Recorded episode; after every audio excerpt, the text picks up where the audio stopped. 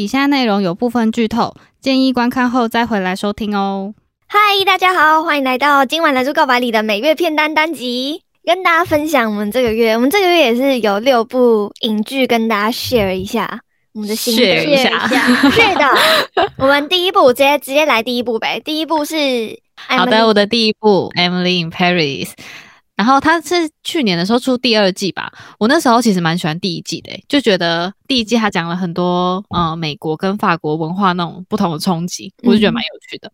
但你们不觉得第一季后来 Emily 真的是十足的主角光环吗？她一直都是啊。好，对我觉我觉得只有第一季啊，我觉得第一季是啊，就是他那时候不管出再大的包，就是所有的品牌都有被他收服。哎，第二季就第二季就不是，好，我等下再说。然后他就是除了工作之外，我自己觉得他感情感情线真的是超精彩的。就他跟那个最帅邻居 Gabriel 长得好看之外，然后他还在他刚到法国的时候，不是给他很多实际的帮助嘛？嗯嗯。我自己看的时候都觉得真的是很难不心动哎。人在异地，对，但 Who knows，人家有女朋友。就他他是后来才发现，就是他女朋友还是他在街头上认识那个人美心善的朋友。重点是他那时候 Emily 先亲了 Gabriel 之后。才发现哦，他有女朋友，而且还是那个好灵好的已经那个路下去了。对他那时候应该觉得自己在法国遇到是真爱吧，因为他不是也说什么，他好像从来没有对一个人有这样的感觉过。嗯嗯嗯嗯。然后后来 Emily 发现他们是一对之后，他就开始压抑自己的感情啊。但是每次只要 Emily 跟 Gabriel 凑在一起，他们暧昧感就超级重的。所以我看第一季的时候，真的会觉得，因为那个 Gabriel 的眼睛都会放电吧？对，他一直觉得啊。然后 Emily 觉得超级娇羞，就是暧昧感超重。然后我那时候看第一季的时候，就会觉得 Camille 就是他女 Gabriel 女朋友，就真的蛮可怜的，因为他对 Emily 跟 Gabriel 真的都很真诚啊。嗯嗯嗯，对啊。但我觉得他到第二季就变很渣。那女的也变很渣，就变一个反派角色。可是他就是很难想象他就是那种心情啊，就是你被你自己的好朋友跟男朋友背叛那种感觉。好，我们刚刚前面也在铺陈，就是第二季，我觉得是 Emily 狂踢铁板的一季。好，第一个铁板，我刚刚不是说就是品牌主大多都蛮欣赏他的嘛？嗯，然后后来 Emily 就好像有点刻意想要忘掉 Gabriel 吧，所以他就答应了一个品牌主。要去出差，然后是要过夜那一种哦，就很明显对方就想跟他约会。你们看，大家都要喜欢他，结果后来他就意外被那个对方发现，他其实还在跟 Gabriel 勾勾搭，那他就被丢包了。真是被丢包，就丢在火车上那一种。对，他是自己要去超远的地方。对，然后同一个时间，他也因为就是做了不适合的主题吧，他就会惹到同一个品牌的设计师，然后同时他的工作也丢了，这整个超惨的。好，然后第二个铁板，后来他也意外被 Camille 发现，其实 Emily 跟 Gabriel 在他们两个分手之后有上床。但其实我自己就觉得又没，就是就他们是分手的事情。对啊，但我就觉得是分手啊。我觉得 Camille 在意的是 Emily 一直欺骗他。就是他后来知道他们两个又复合了之后，哎，有复合吗？没有复合，还没有，还没有复合。但他但应该是他会觉得 Emily 明明就知道他一直还喜欢 Gabriel 吧？对对对，但他没有。而且重点是他那个那时候 Emily 跟那个 K Camille 说，那锅子不是 Gabriel 送的。对对对对对对对。然后就是发现锅子啦，我觉得应该是他发现锅子，就觉得他好像被耍了。对对对，懂对。那他整个后来就。就很没有办法谅解他吧，所以他就在刻工作上一直刻意刁难他，就比如说要他什么用全发文开会啊，Emily 法文就是很烂什么的。对，其实我自己觉得 Camille 这一段看起来真的蛮贱的，真的很贱。但我觉得他很帅，就是因为他面对这种感情挫败，他不是去委曲求全或者是意志消沉，他反而是超级漂亮出现在他们工作的场合上，而且他是用他自己手上的筹码去为自己讨公道。但是他很贱的地方就是他是公私不分呢。就已经足够让 Camille 压制原谅他吗？对啊，不是不是原谅，没有要原谅，就是他已经他就是他有点得理不饶人，你知道吗？啊啊！因为 Emily 不是说怎么样，我就是跟你前男友在一起怎么样这样。对啊，我就觉得他有点得理不饶人，然后又放在工作上，就是公事部分，会让我觉得他有点贱。嗯，但我真的是这部真的不愧是美剧诶，因为即便是这样，Emily 还是非常用力的在诠释那种正面积极，然后的那种人生态度。然后他知道 Camille 不谅解自己，他也是一直不断找机会去道歉啊、低头什么的。那我都会觉得说，你不会觉得 Gabriel 也很孬吗？这 Gabriel 超级，他是他在第二季真的是被被黑到不行的那种，再帅也没用了那种。对对，好啦好啦，我我觉得我们这一段真的是要被 Camille 气死了。我们来讲点别的好了。新男人是第二季，对对对，有新男人 Elfi，他超帅的，你有觉得他超帅他就是矮了点，但他真的很帅。而且我觉得看他跟 Emily 他们两个相处是会让人家觉得甜甜的那种，就是比起跟 Gabriel 那种分分秒秒都是火花相处啊，我会觉得 Emily 跟 Elfie 这种像好朋友，那他们什么话都可以说，还可以一起骂法国，这种相处方式会让我一直很想对 Emily 大喊说选他啦，拜托选他。对，但感觉 Emily 就是真的是只把 Elfie 当备胎，因为他最后发现可以留在巴黎之后。他还是跑去跟 Gabriel 告白。哦，你说最后一集的时候是不是？对我真是看到我是两眼发直，想说这女的，真的气到不行哎！你 Elfie 就很可爱，而且重点是 Elfie 很善良，他有去跟 Gabriel 确认过，说 Gabriel 跟 Emily 到底有没有在一起。对，他说他不想要介入他们。对，结果 Emily 其实也有跟 Elfie 确认好心意哦，然后发现自己可以留在法国，就去跟 Gabriel 告白。我整个气疯哎！好可怜哦，突然觉得 Elfie 很可怜，一堆渣女的一部影集，渣男跟渣女天长地久。哦，而且而且就是 Elfie 还有说啊，他说，呃，我记得好像在游轮上面的时候，他在跟 Emily 要确定感情，要确定他要不要把 Emily，哎，继续下去的时候，他就有说，啊，他就有跟 Emily 说，他说我的想法就是，我只是一个暂时的过客，为什么要执着在不能天长地久的事情？然后。我觉得那时候他讲这句的时候，有说服到 Emily 放下对 Gabriel 的那个执着跟就是他的爱。这样听起来，Elfie 真的是真的是好人，就他人生喜欢 Emily 吧？他应该是喜欢 Emily。他是啊，他他因为他他就是这么想的人，但是他为了 Emily 去放下他这个。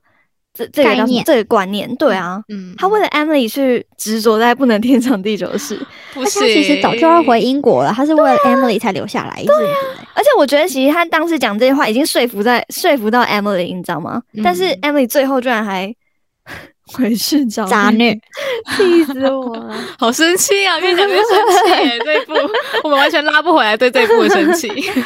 那好，那我讲一点，我讲一点正面的，好了，就是我刚刚着重讲就是渣男渣女的故事嘛。那我其实最 喜欢的一条线是 Emily 的好朋友 Mindy 那条线，嗯，就是 Mindy 她是一个从中国自己来到法国嘛，她就是想要追求理想，然后她的梦想就是希望她可以站上舞台唱歌，她就是想要有一个舞台，但是因为他没有那个工作签证，所以他就只能在酒吧里面雇厕所，然后去换可以上台唱歌的机会。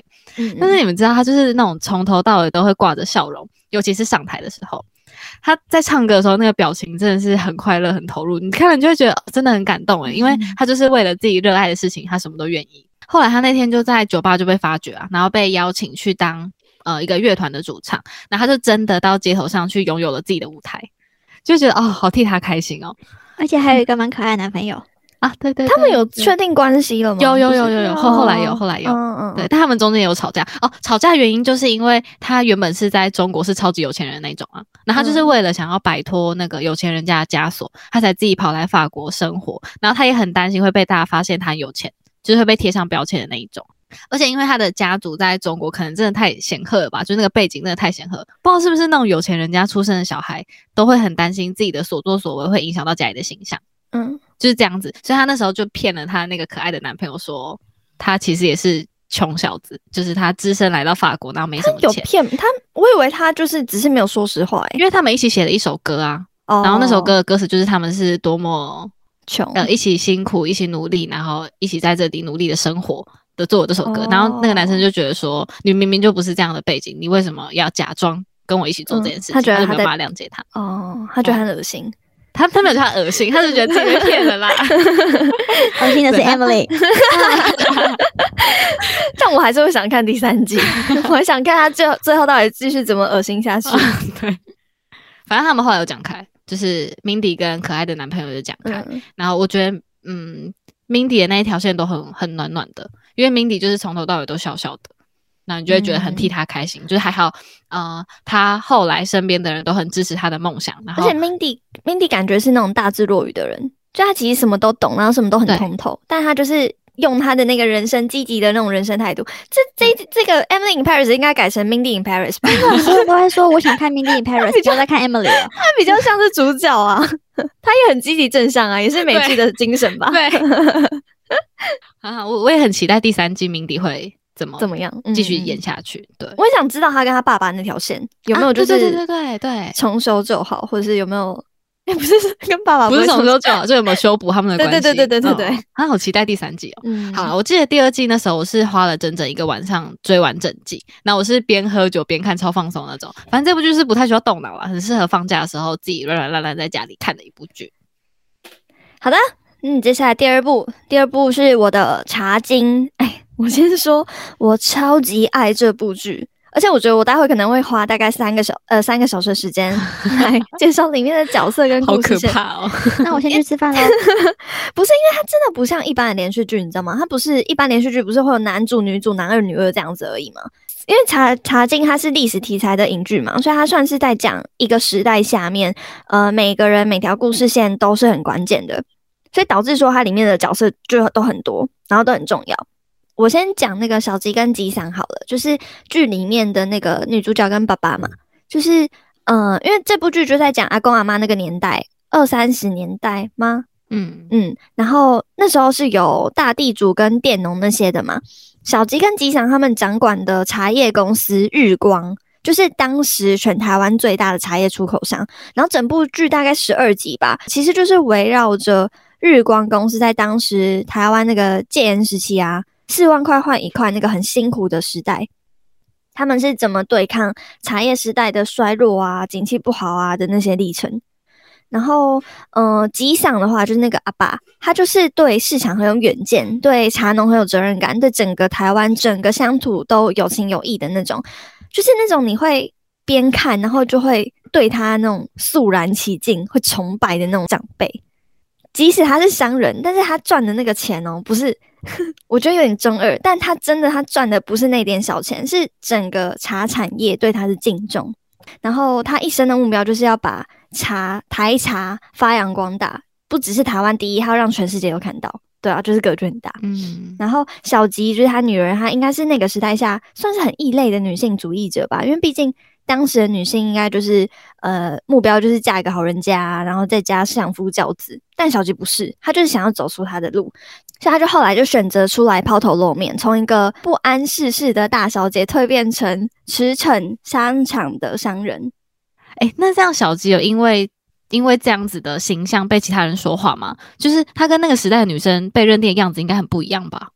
好像我觉得没有喂，呃，可能是他有点神话小吉，但我觉得这效果可能就是制作想要呈现的吧，就是因为不仅仅是小吉，其实日光公司里面那个最厉害的制茶师啊，也是女生，然后她也是就是同样靠自己的实力让大家认可她。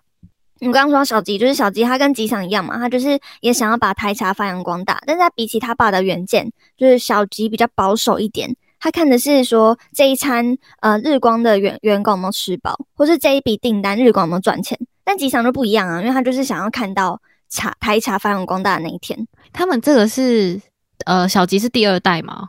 对，所以只有小吉从小看着吉祥呃工作什么的，所以他的观念才会跟吉祥不太一样。看着没有吧？他如果看着吉祥工作的话，应该观念会一样啊。因为我就想说，会不会是他从小看看爸爸这么呃，比如说他他可能呃目标是放在呃台产有没有被发扬光大嗯出去，他可能就没有那么 care 员工的感受，那他可能跟员工的感情也好，所以他才会反而比较 care 跟员工之间的情感之类的。我记得是因为那时候他有听到员工他们在聊天，就觉得爸爸看的是大的，可是我们其实要先把身边的人顾好。但我觉得嗯其实他会有这个想法的转变，是因为 KK。我待会会讲到 KK，、啊我觉得是因为 KK 改变他。好，就，但是我我先讲，我觉得小吉跟吉祥他们的理念碰撞，是我里面最喜欢也是最重的对手戏吧。因为你知道，就毕竟上一代跟下一代，他观念一定会很多不一样的地方嘛。但除了他们的意见对抗之外，我觉得很好笑，是里面的角色，就是也可以看得出来，他们是站在吉祥还是小吉那一边的。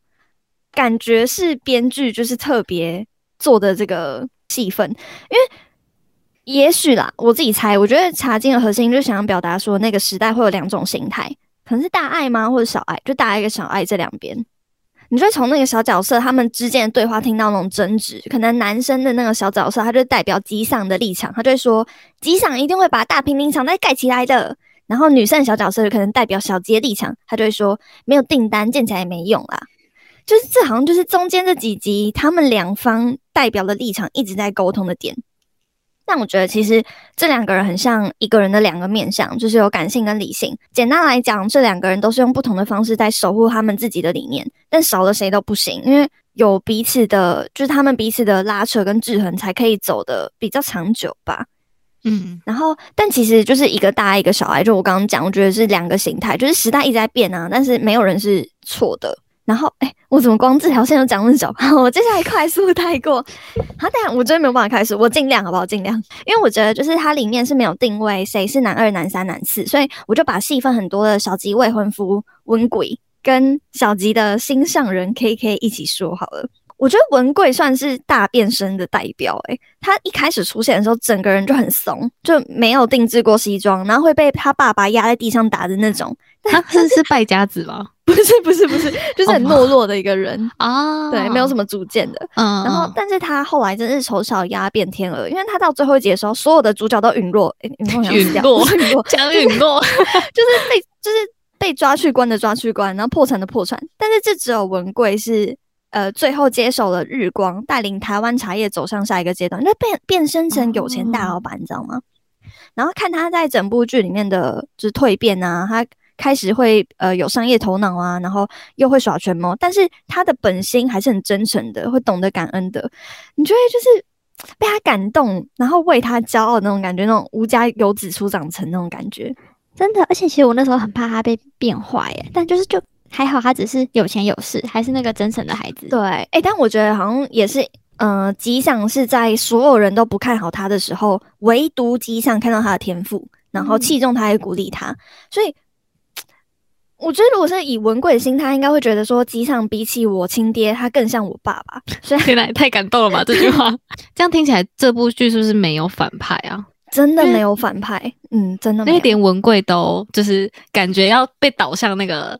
直接黑化，就是被有钱黑化的这个人，他都还懂得感恩，感觉很棒哎。我觉得他里面的角色就是他，他不会让他不会美丽新世界，你知道吗？他并不是说里面的每个角色都可以完全的很很积极向上，Emily 那样子，他还是他还是 Emily 是渣。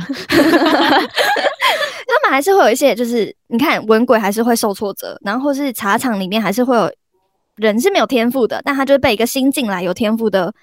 制茶师给压制，但正常来讲，我可能会觉得说，哦，我年资待比较久，我应该比较厉害，然后我可能就会走心嘛，因为大家可能就会把焦点放在新来的那个身上。但是那个角色也没有，他一开始可能会就是不平衡，或者想要他测试那个人，对。但是他最后发现，哦，你真的天赋比我还要强很多，诶，那没关系，我认你，不是我认你，就是我服你啦。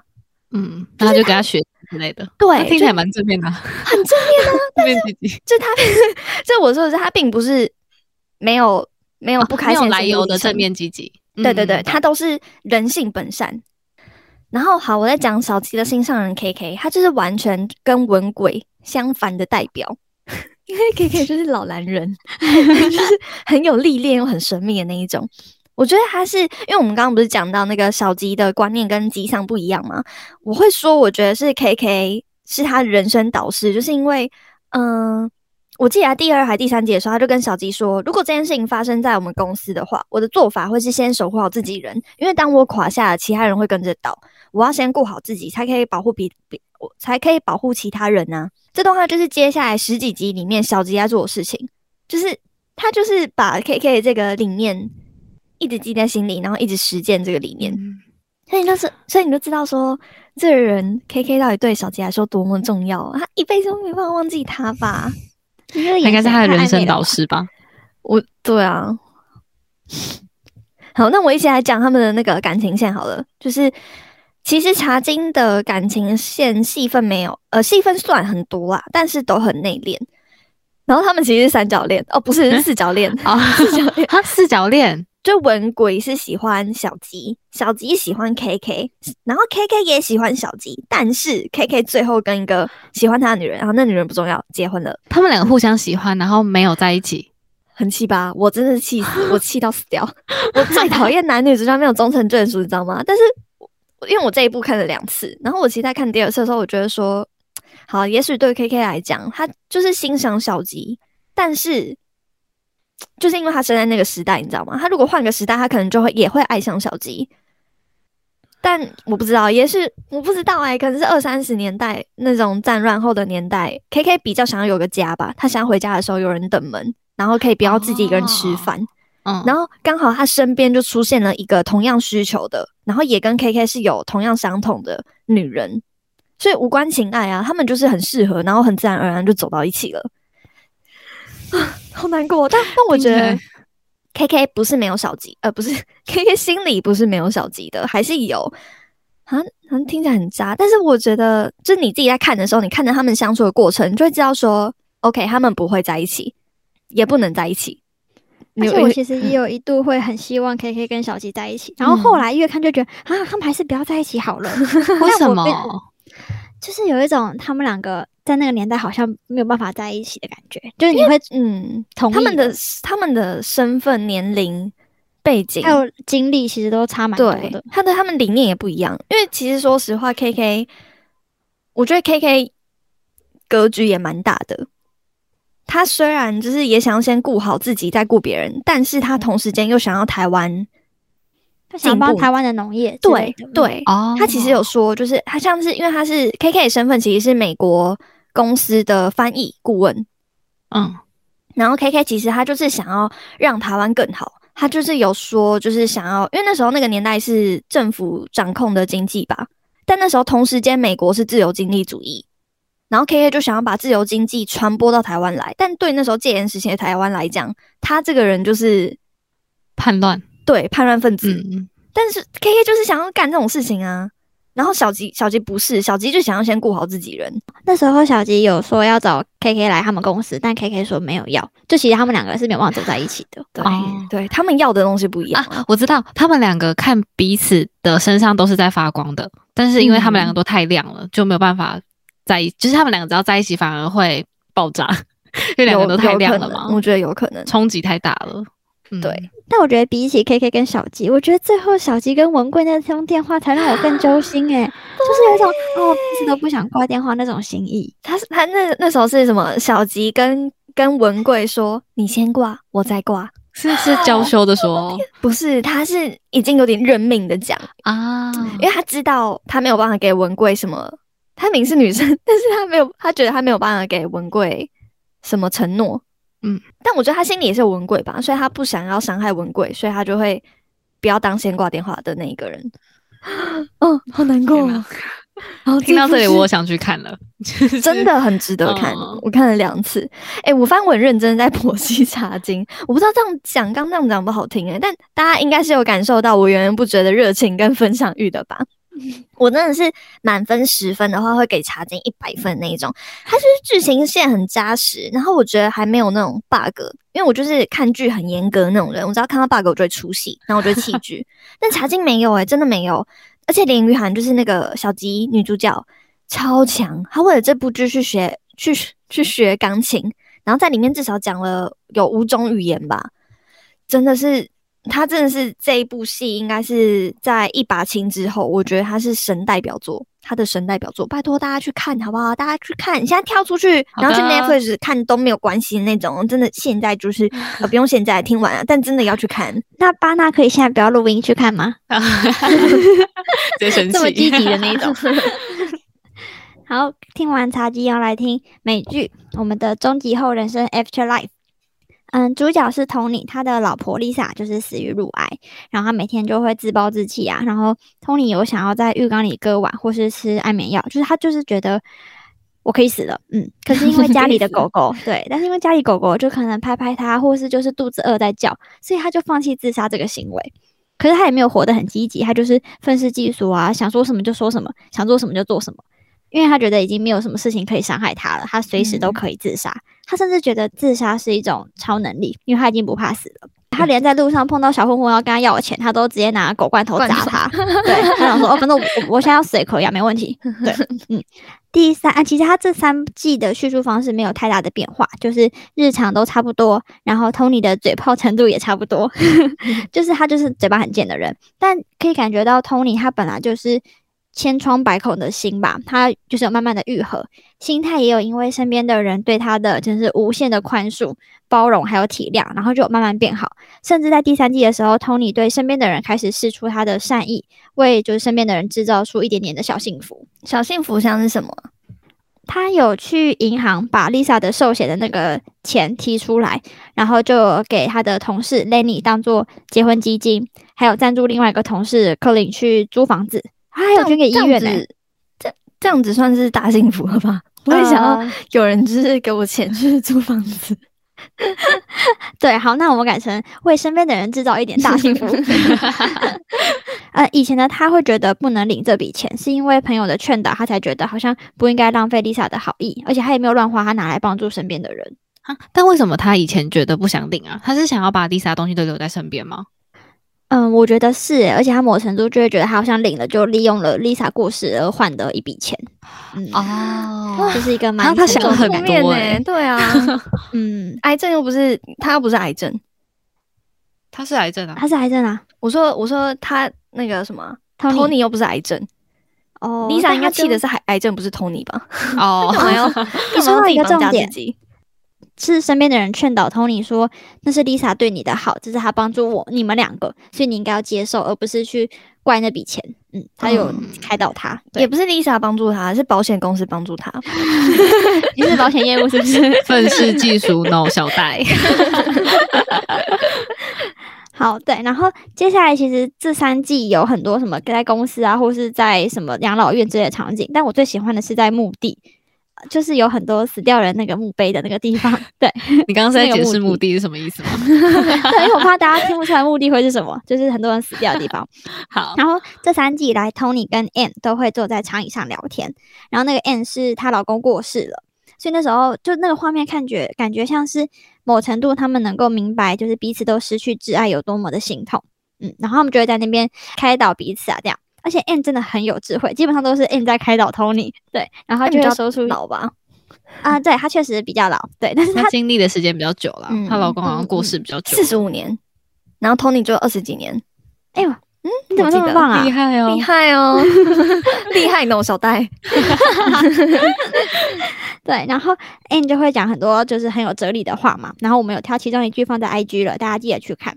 去看，看他真的是我最喜欢的角色欸，就是因为其实所有人都想要救 Tony，但只有他是用那种安慰的方式，但又不会让 Tony 觉得有压力我。懂你的那一种，对对对，就是我让你慢慢来，然后我不会一直想把你拉出来的感觉，嗯，因为 Tony 就会一直把就是关心他的人拒于门外。诶，但我觉得但但我觉得 Tony 会愿意听 Annie 的话，Ann Ann 的话，Ann 的话是因为他觉得 Ann 也是死老公的人，所以他有立场讲这种话，然后他会觉得你们其他人没有死老婆、死老公，你凭什么跟我讲这些？哦，他觉得只有跟我经历过一样事情的人对才可以同理我的感觉，对对对对对。嗯我所以觉得某程度也是欸，对啊，所以 N 在那个条件上就先占优势了。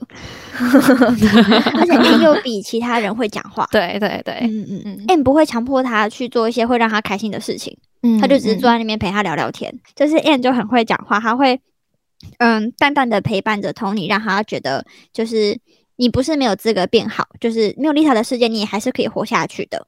嗯，然后后来真的因为这些人的陪伴啊，然后还有 Anne 的开导。Tony 就慢慢觉得，好像自己要好好活着，才不会愧对 Lisa，或者是辜负身边这么多关心他的人。嗯，而且重点是第三季的时候，Tony 有一次在跟 Anne 就是分享说，他之前跟 Lisa 聊天啊，然后他告诉 Lisa 说他不相信有天堂有天使。然后那时候 Anne 就很就是通常大家都会回答说什么你干嘛这样回他、啊？你就要顺着 Lisa 的话、啊。可是 Anne 没有这样说，Anne 只是跟他讲说，我觉得有天使诶、但天使可能没有翅膀，也不是住在云里。但不管怎么样，就是他们都会在拯救性命，就像我们遇见 Lisa 或是我老公 Stan 一样。哦对，而且他最后重点是他最后还跟 Tony 讲说，如果你想当天使，要趁活着的时候。然后 Tony，你现在就是我的天使了。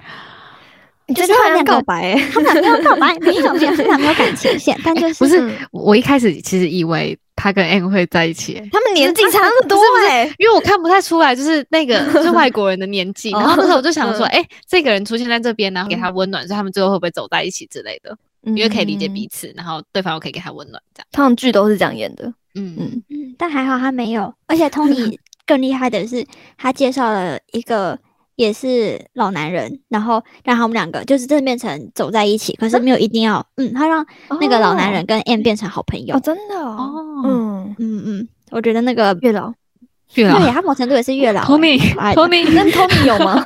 Tony 没有。我说 M 有帮他拉线没有？Tony 其实有一个女生朋友，是他同事吗？那个是照顾他爸爸的一个护理师啊，他们年龄是相当的啊。哦，是啊，我以为那女生蛮老的哦。照顾他爸爸那个是跟 Tony 差不多的，对。但因为 Tony 心里还是过不去，所以他们，我觉得他，我觉得他们的巧思蛮厉害的。就是后来那个女生有跟她以前的男朋友、前男友，对，就是有叙旧，就有走在一起。但反而 Tony 就是哦，这就要 Q 到结尾。反正就是结尾的时候，那个 Tony 蛮可爱的，是他们在镇上的小市集，然后他的 Tony 的朋友都坐在旋转木马上面。然后你以为只就只是可能游乐场，但不是，他其实是要呼应前几集 Tony 有跟他另外一个同事就是 Kiss 还有对话。然后那时候 Tony 是跟他说，人生就像游乐场里面的游乐设施，你只会走一圈，当你走完了，就会有别人取代你的位置。就一开始听起来就有点沉闷。我其实游乐场都会想到这就是我的人生，旋转木马，以后旋转木马就不会觉得是小朋友开心的，会觉得是我的人生。对，大家在场面说我还在呢，转一圈就没了，转一圈我还在吗？对，然后嗯，原本听起来会有点难过，但其实 Tony 是就是看着大家笑，所以就跟着笑了。然后那时候他的同事有帮他拍照，然后 Tony 也很可爱，就是用那种男人举手致敬，就是嘿，嗯，这种就是很开心的就离开。然后他的狗狗跟就是那个画面是有他的狗狗跟 Lisa，就会有一种就是很凄美啊。Lisa 不是死了吗？对，可是他拍好像已经让 你才看到鬼啦，是有一种不管这个狗或是人有没有活着，他们都已经在 Tony 的身边或是心里陪伴着他。就是这个人不管是生还是死，他都会用他的形式在你身边陪伴你的那种感觉，对，就很凄美啊，好温暖哦。对啊，这那这一个应该是就是 happy ending 吧，就是最后一季了吧？应该不会有第四季了。不会有了，对。然后这部片其实真的不是浪漫爱情，也不是那种温馨喜剧，就你看一下会觉得啊，人生怎么这样？可是你看完就觉得，对，人生可以继续活着，要保持希望，大家加油！哦，大家加油，加油！好的，我要再来第三部。我觉得我刚查经第四部了，第四部了。我觉得我刚查经讲完，我还没有就是润完，就是我嘴巴很干。好，哦，我讲的第四部是《魔法满屋》。魔法满屋就是迪士尼的片，对不对？是的，好像这几个月在电影院上映吧。然后只是票房好像听说一直都不是挺好。我完全没有听说诶、欸，它票房差到完全没有听说过这部剧。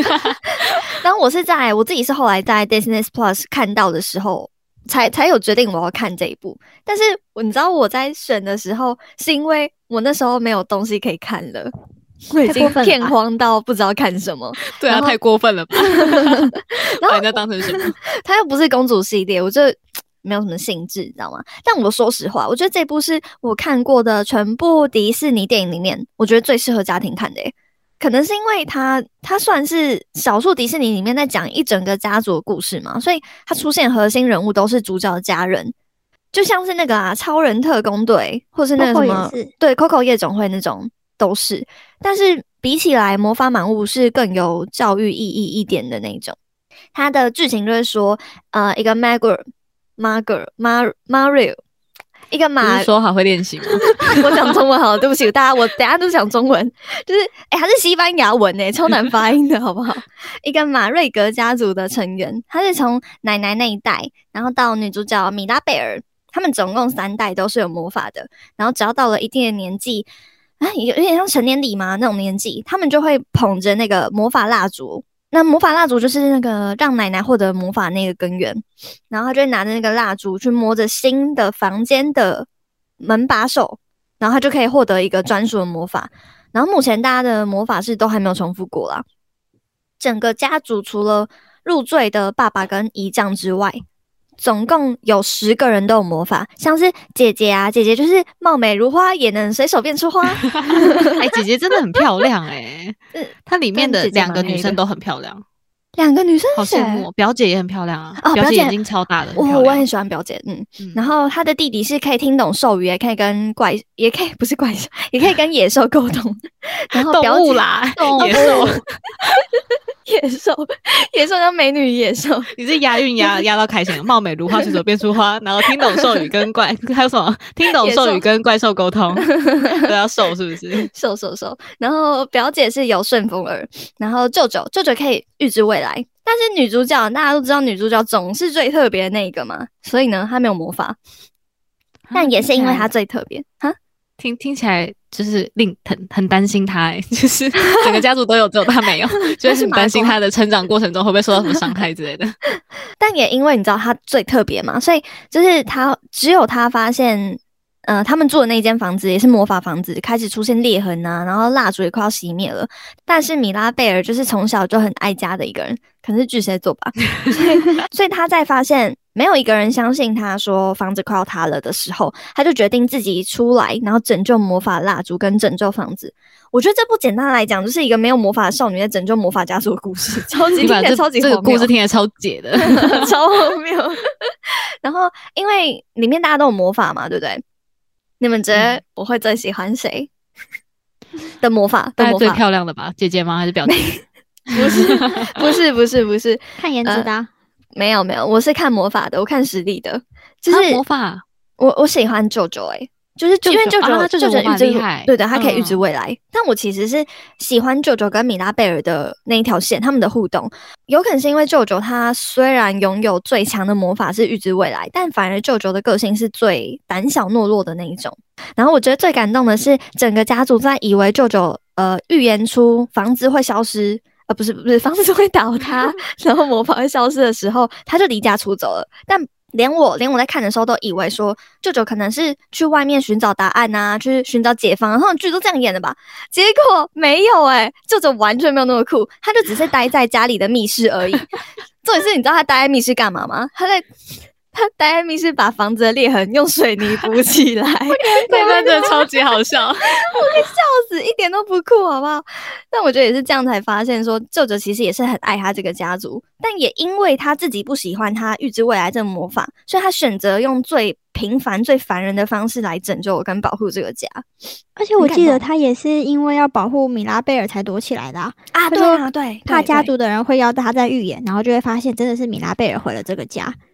嗯，他怕大家误会他的魔法，呃，诶，对他怕大家误会米拉贝尔，嗯，然后我其实整体来说是蛮喜欢这部剧的，就是最后米拉贝尔在拯救家族裂痕的那一段，你知道他是边救边唱歌的那首歌，你知道他们就喜欢唱歌吗？他那首歌超级。超级，我就一直觉得说他是不是认识 Elsa？哎、动作也太像了吧！你知道，就是踏地板，踏一踏，地板就会亮一下，然后边踏地板的时候，双手还边张开唱歌，然后往上往天空看，是不是有画面？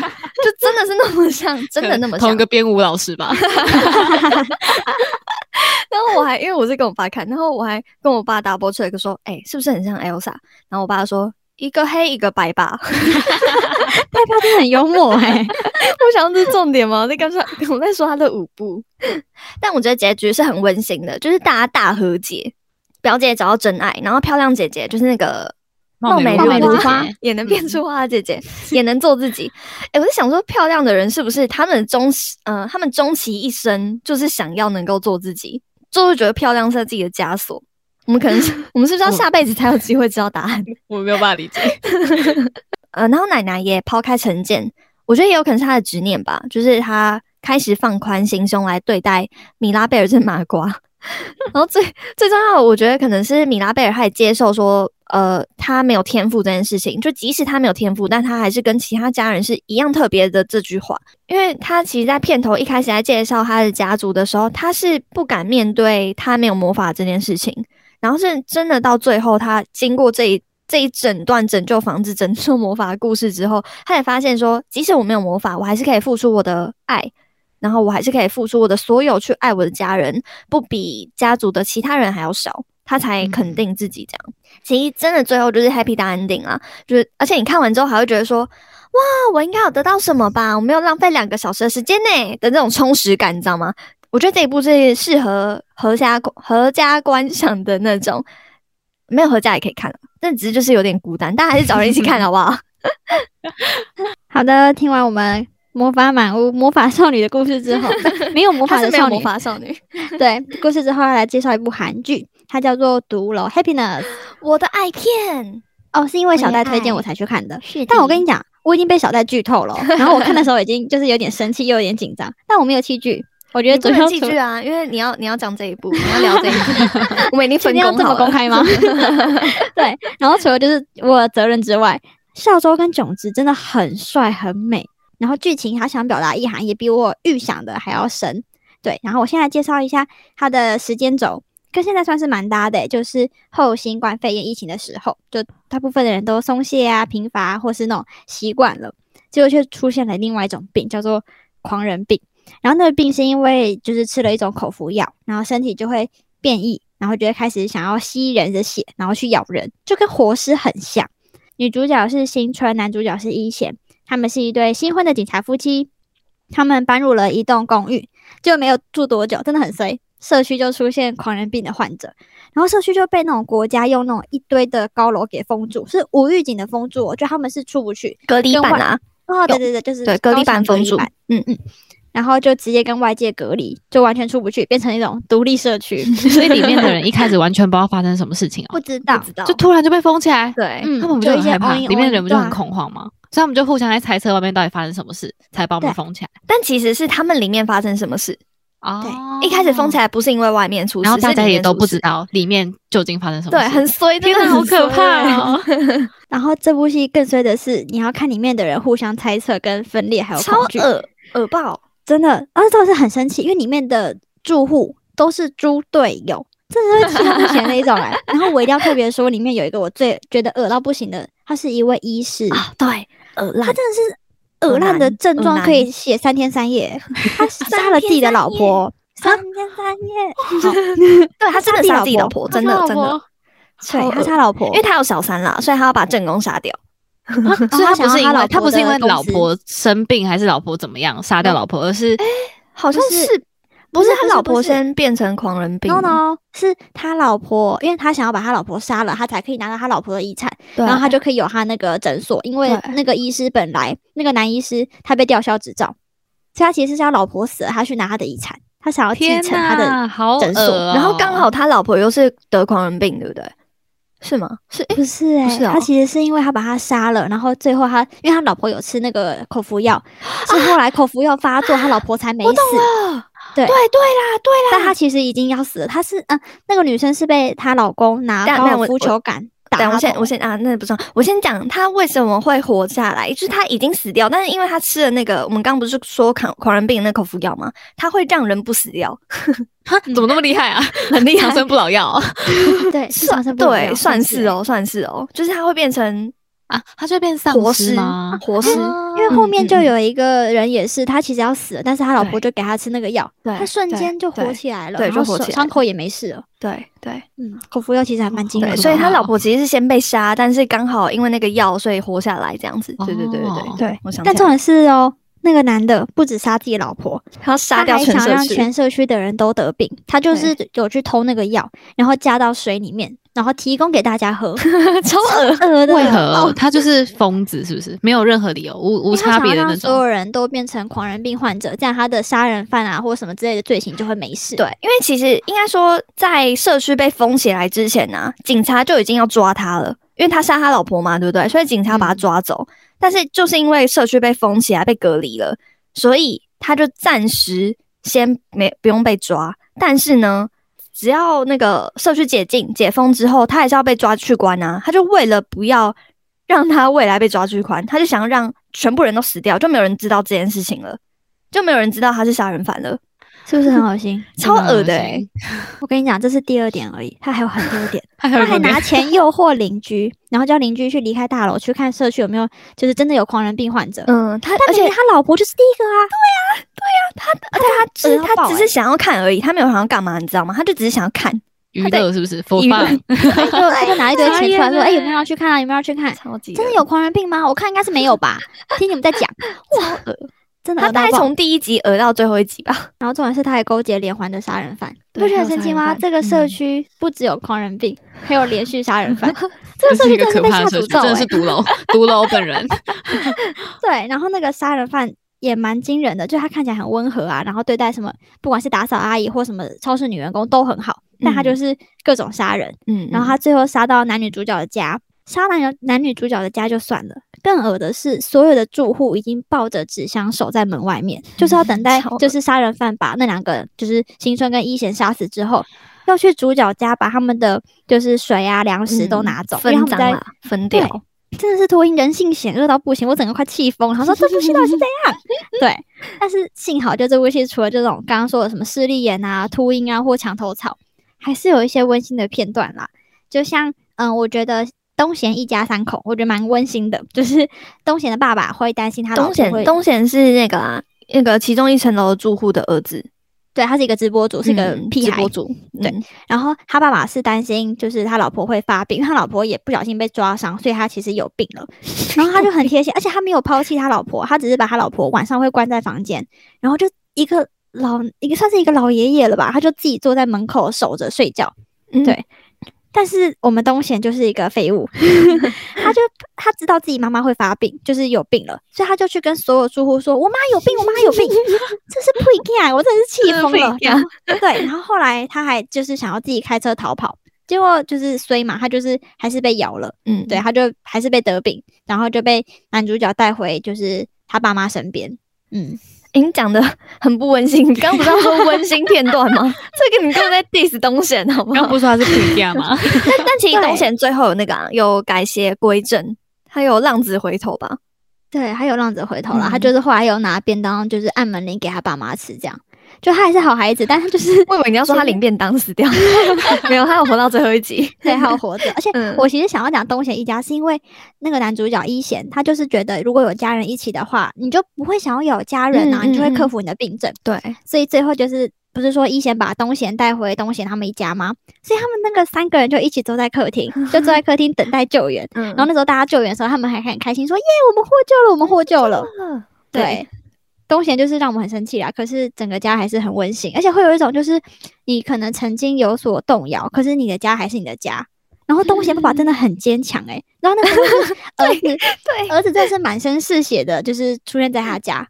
爸爸竟然打开大门，真的是打开大门，然后还跟他老婆说：“老婆，东贤回来了。”儿子回家了。对我超傻眼的。他说：“爸爸，你知道吗？你家有两个狂人病患者，你家有两个，你真的是勇者哎、，respect 瑞士白东贤爸。东贤保险 MVP。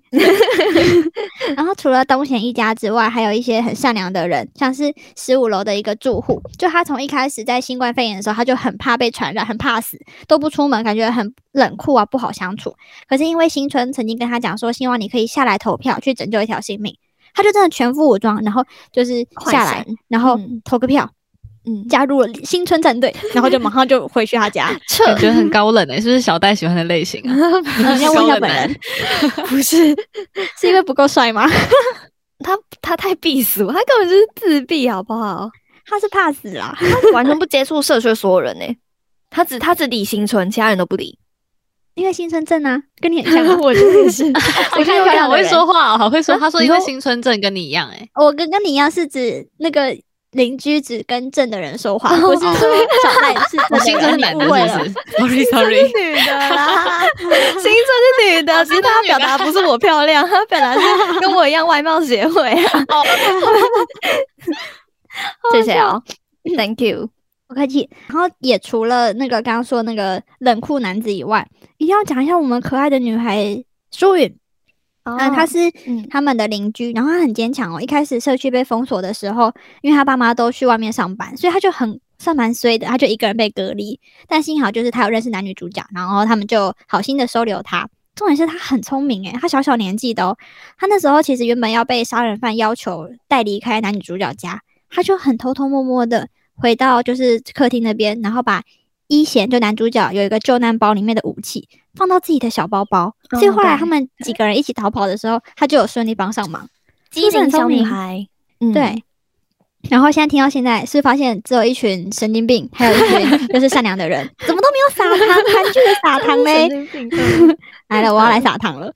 就是呃，我最喜欢，然后我真的是哭爆的一个场景，就是嗯，新春后来有回到社区，然后那时候一贤，因为一贤后来也生病了，所以刚好那时候一贤又发病，然后拿着被被盖住自己的头，他那时候在沙发上。我要讲新春为什么会离开社区，是他就是因为他是有抗体的人，所以他被带离开，带去医疗，他被设计啦，对他被设计带离那个社区，嗯，然后后来就偷跑回来，他偷跑离开医疗中心，然后偷跑回来找。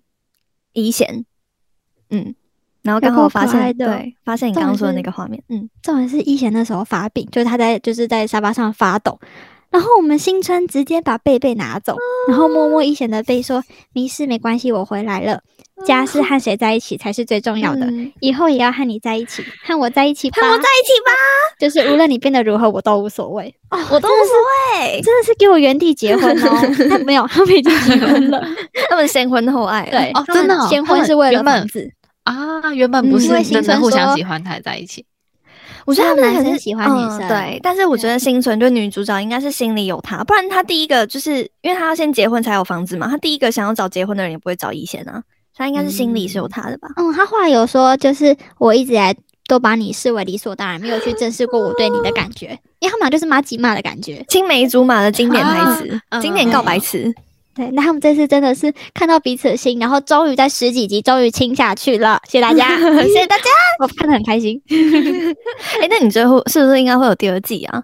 因为因为我我不知道是 bug 还是在埋伏笔，因为剧中有讲到说新春是拿新春的血做疫苗嘛，对不对？然后就会变得，呃，你应该说被打了那一针疫苗之后，你就会变得有点肉食性，但后面就没有讲到，就是这一条线就不了了之。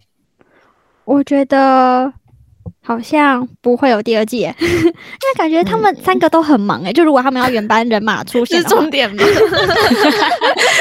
能五年后跟跟剧情无关。对啊，这不是应该要看这个剧情吗？但我真的蛮期待，如果有第二季的话，就是那些打了，你还会想看哦？我会想看哎。如果他们还是就是这么可爱的，因为他们之前都没撒糖，该撒一下了吧？但如果第二季还是继续，就是一堆秃鹰，一堆神经病嘞。我以为你要好了，因为你一开始讲，我以为我以为你其实不喜欢这种，我是不喜欢，因为我就会气得很，就是会一直想要捶 捶捶，就是想要捶墙壁啊，或者我也发病了吧？想要进去加入新村战队是不是？真的受不了那种猪队友啊！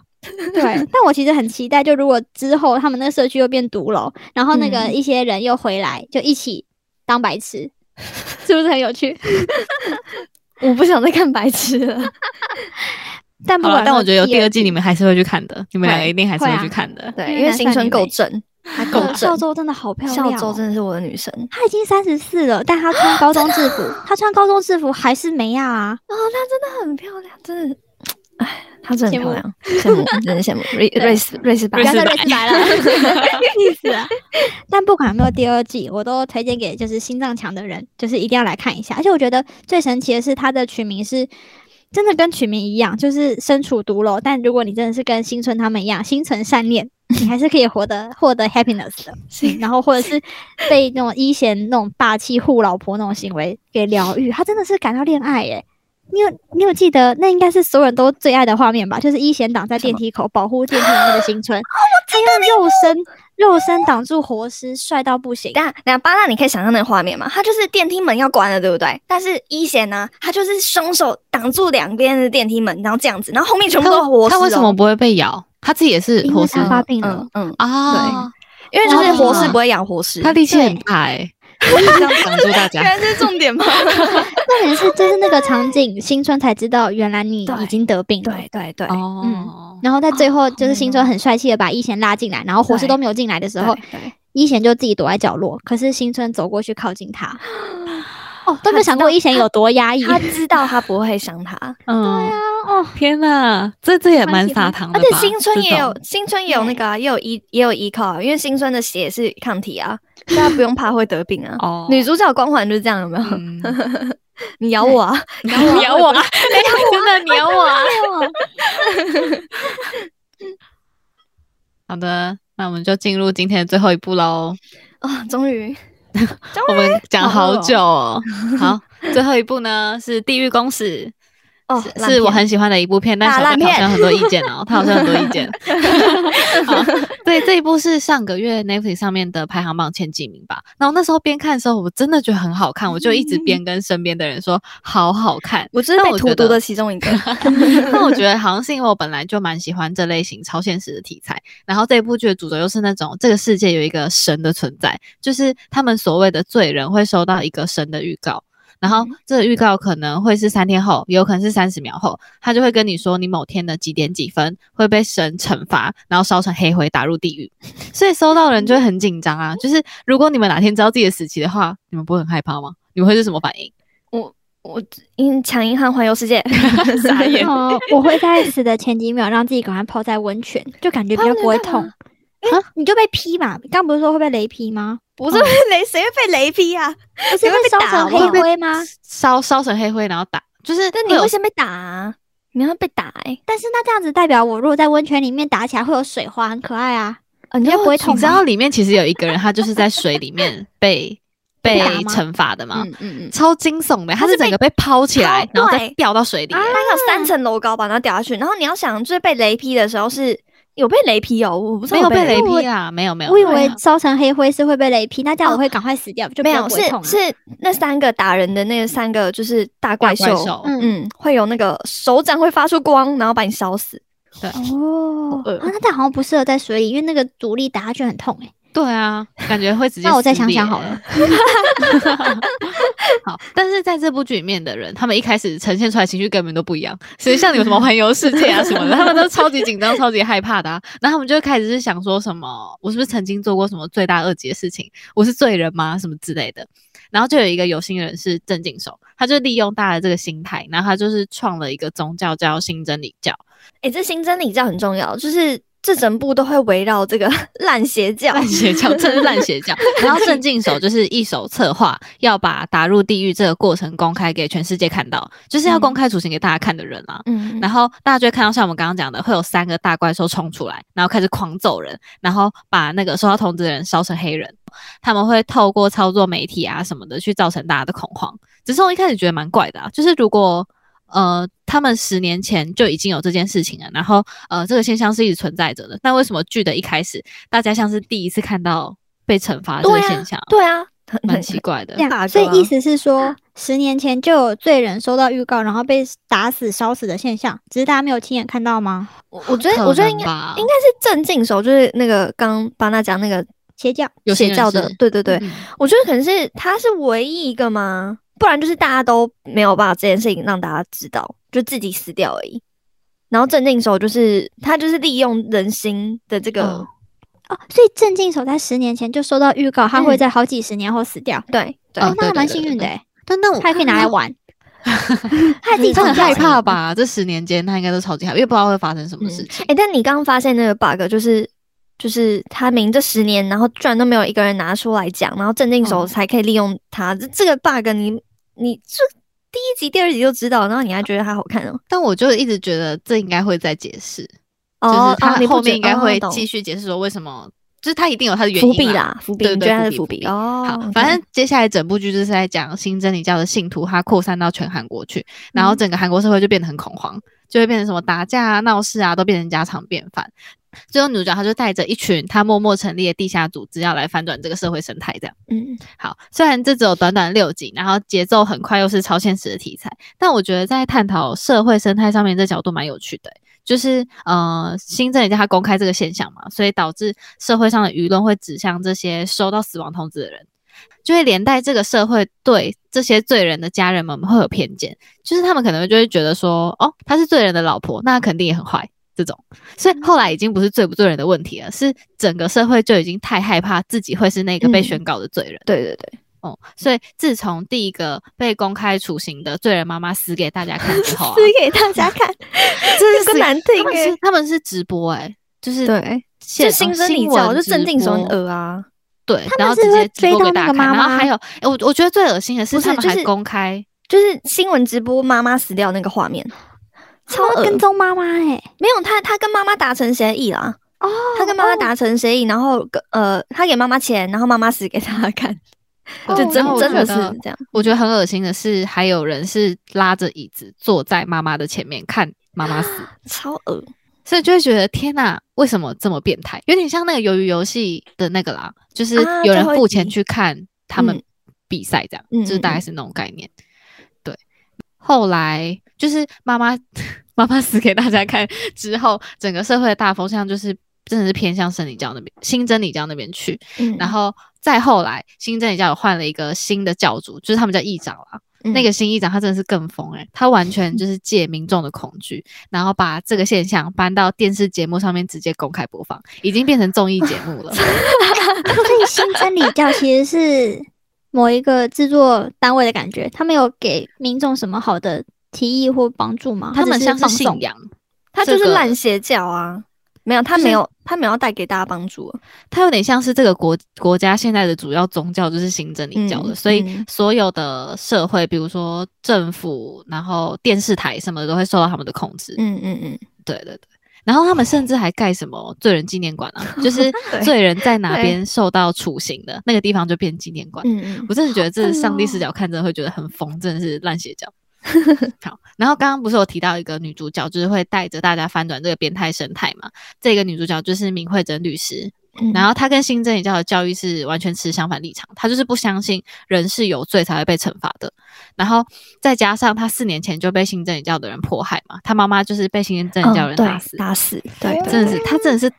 她妈妈是一个很脆脆弱的人，然后他们就直接把妈妈就是因为妈妈那时候打到满好像是生病，已经是最后几个月了吧？对对对，嗯那他妈妈是一个很平静、妈妈很慈祥的人。没有，他们敏慧珍的就是疯了妈妈啊。不是他们，不是选他妈妈，是他们疯掉了。他们就谁都打，他管你是不是老人，管你是不是病人，他只看到人就打，他就是不爽明慧珍啊，但他打不到明慧珍，他打他妈。啊，对对对，因为那时候明慧珍妈妈跟在某个地方等明慧珍嘛，那他们要去那边找明慧珍，然后找不到他，他就直接就是打他妈妈妈。打到死对嗯，然后是比毒楼还要恶。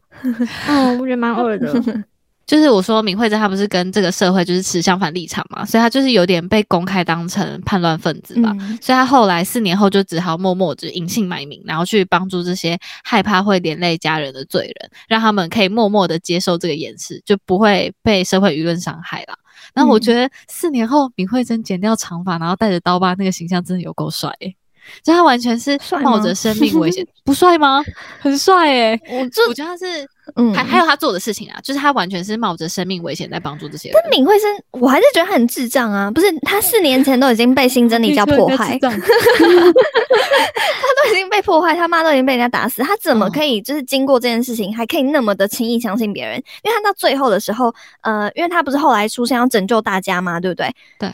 他已经就是自身难保了，他还随便搭上一台计程车。哎、你刚刚都讲说整个社会都被新真理教控制了，他还他还这他已经算是被公开通缉的身份吧？他随便搭上一台计程车、诶然后他就不相信，他就不害怕说司机就是新真理教派呃新真理教派的人吗？可能是主角光环吧，就是计程车里面的司机肯定也要站在他那边的。那他那时候坐上车又怎么样吗？没有，我跟你说，他真的是主角光环发挥。那计程车司机刚好就是反新真理教派的人，哦对，他还带他走，就是哎是比较近的路嘛，小对路，对对对对，而且我真的看到后面，我就想说，里面的人都是傻白甜的人设吗？你你知道最后一幕好像是我忘记谁要干谁吧，但是呃，好人哦，好人他要去，他要上楼，然后他经过一个路口的时候，他就听到那个路口发出声音，然后你知道那个好人干嘛吗？他就做出一个鬼片最常会出现的 SOP，他那个去看单枪匹马的走过去看，他走过去看就 算了哦，没有拿他还他还没有拿武器，他把武器放在自己的身上，然后没有拿起来，他没有那种你知道会小心翼翼的、小心翼翼、小心翼翼的，然后要要就是 stand by 的感觉。没有，他就是白痴。那我觉得我们的新春一显聪明多了，他会拿着武器。对呀我超气的、欸，好了，我刚刚讲到哪里啊？整个被你打断了、欸。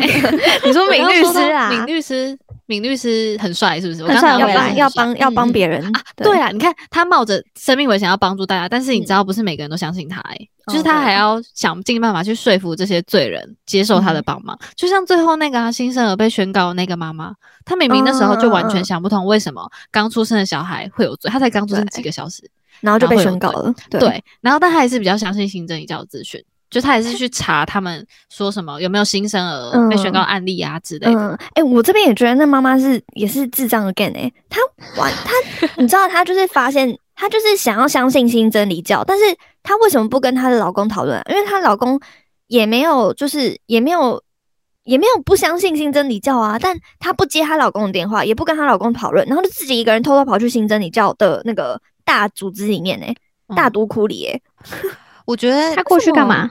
他就是想要知道为什么我的小孩会这样。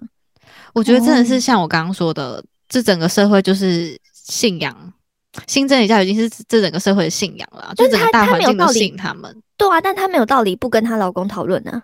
还是他觉得得我要直接解决问题？他不觉得他们是坏人，他只是想知道问题。她是不敢跟她老公说她要去新真理教，我就觉得很很矛盾，你知道吗？因为她老公并没有，啊，我知道了，我知道了，应该是因为那时候闵慧珍有找她老公，问她可不可以让她的小孩的演示被公开然后感觉嗯。她老公是偏向闵慧珍那边的，哦。但是妈，妈是想不通，然后也想要保护她，太想要保护她的小孩了。嗯所以她就想要去找一个答案，然后再加上整个大环境，就是又相信新真理教嘛，所以她会觉得嗯。只有在他们那边我才找得到答案，所以她才会偷偷去，好气哦，然后就就立立刻小孩就被抓走了。那妈妈有死吗？妈妈最后最后在演示的时候啊，就是这这算是是这一嗯集的大、大雷吗？就是呃，最后这个小孩是没有死掉的，是爸爸跟妈妈护住小孩，嗯，然后爸爸跟妈妈被烧成黑灰。其实其实简单来讲嗯，就是就是打破了新真理教的核心理念。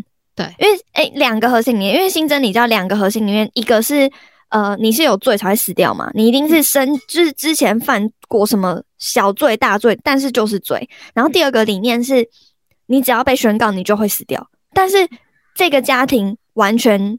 打破这两个核心理念，所以那时候新真理教一直想要把他们三个偷偷杀死，就是因为这样子。嗯，哦，然后没想到又在公公开的让那个大家看到，其实死的不会一定是那个被宣告的罪对。对对对对对对，嗯，嗯，所以这季应该算是 happy ending 啊，就是断在这里。但我还是很想知道，我看了这六集的过程中，我一直很想知道神到底是哪里来的，那个神到底是怎么出现？你知道，我一开始甚至还以为那个是什么 AI 技术啊，还是什么无人机投放的，哦就跟那个蜘蛛人那个一样。哦，你说它是怎么形成的哦、因为我、啊我原本觉得那个神应该就不是我们认知的那个神吧，就是它只是超自然现象的一种，就它是超自，然现象，但我就就是会看到彩虹那种解释呃彩虹是不是超自然？但我说的就是超自然现象，哦，嗯，不知道哎、对。这样我就很想，我就很想要知道，我不知道会不会第二季其实会解释这个现象是什么之类的。所以他有留伏笔，一定会有第二季了一。定会有第二季，一定会有第二季。因为它伏笔多烂，你知道吗？他伏笔就是死人 好复活，烂呐烂死了，被烧成人黑的，对，然后动一动，动一动，动一动，然后就火起来。他从灰慢慢组成、组成、组成，然后变回一个人形的样子。主要角色吗？就是那个妈妈，就我们刚刚一开始讲那个，倪慧珍的妈妈吗？还是第一个妈妈？就是一开始被公开处刑的那个直播被大家看的妈妈，对第一个妈妈哦对，第一个 第一个妈妈，对，这里好多妈妈烂，出去好多妈妈。还有那个、啊，还有就是片头，就是呃，那个警察，反正就里面有个警察，我一直以为他是男主角，就后来就不见了、他也没做什么事情哎，然后他最后对然后就就不见了。他可能第二季会出现吧，会卷土重来之类的。但我不会再看第二季了。真的很气耶！不是，你知道那六集我真的是精神衰弱，因为我是连连续看完一个晚上看完的，我真的看到精神衰弱诶、因为它里面就是很吵、很吵、很吵，啊一直在叫、一直在叫、一直在叫他，一直被打吗？不是不是，因为它里面有一一个算是呃，它叫也剑是邪教的，嗯，对，然后就是新真理教的一个呃姐妹教吧，之类的，反正就是一一群借着这个新真理教的教义，然后去作恶多端的一个组织。然后你他们就会开直播，就是跟大家 update 现在新真理教做了什么事情。然后那个直播就是啊，他是嘶吼吵，，对对，他是嘶吼，他不叫直播，他是啼笑，很很真的很吵。我自己每次吵听到那段，我都会想问他说：“你喉咙不会痛吗 而且他们就是不止啊，还有就是很多就是尖叫啊、哭喊啊的那种声音，那我就觉得哦，好烦哦，就是很燥，你知道吗？？”我觉得是看了真的不会开心，很不，舒服，对，很不舒服的那种。嗯，但是好看。我就不懂为什么他可以在 Netflix 的前几名，不懂这。两个心情差非常多，一个很开心，一个说烂片。哎、大烂片，气死我了。跟我拿大烂片来做一月片单的结尾。就是小戴觉得大烂片，好不好？啦，小戴跟我讲，叫我不用看的。哦啊对啊对耶对耶，你真的不用看，我觉得你看多了都气得要死了，你、嗯你在看这个一定会心脏病吧？谢谢大家今天入住。如果喜欢我们的话，可以到 Apple Podcast 留言给我们，并给我们五星好评。也可以到 IG 搜寻今晚来住告白礼。这个网速我们真的是不行啊！不在同一个 tempo，那就期待大家下个月的片单入住了哦。今晚来住告白礼，我们的片单下个月见，拜拜拜拜。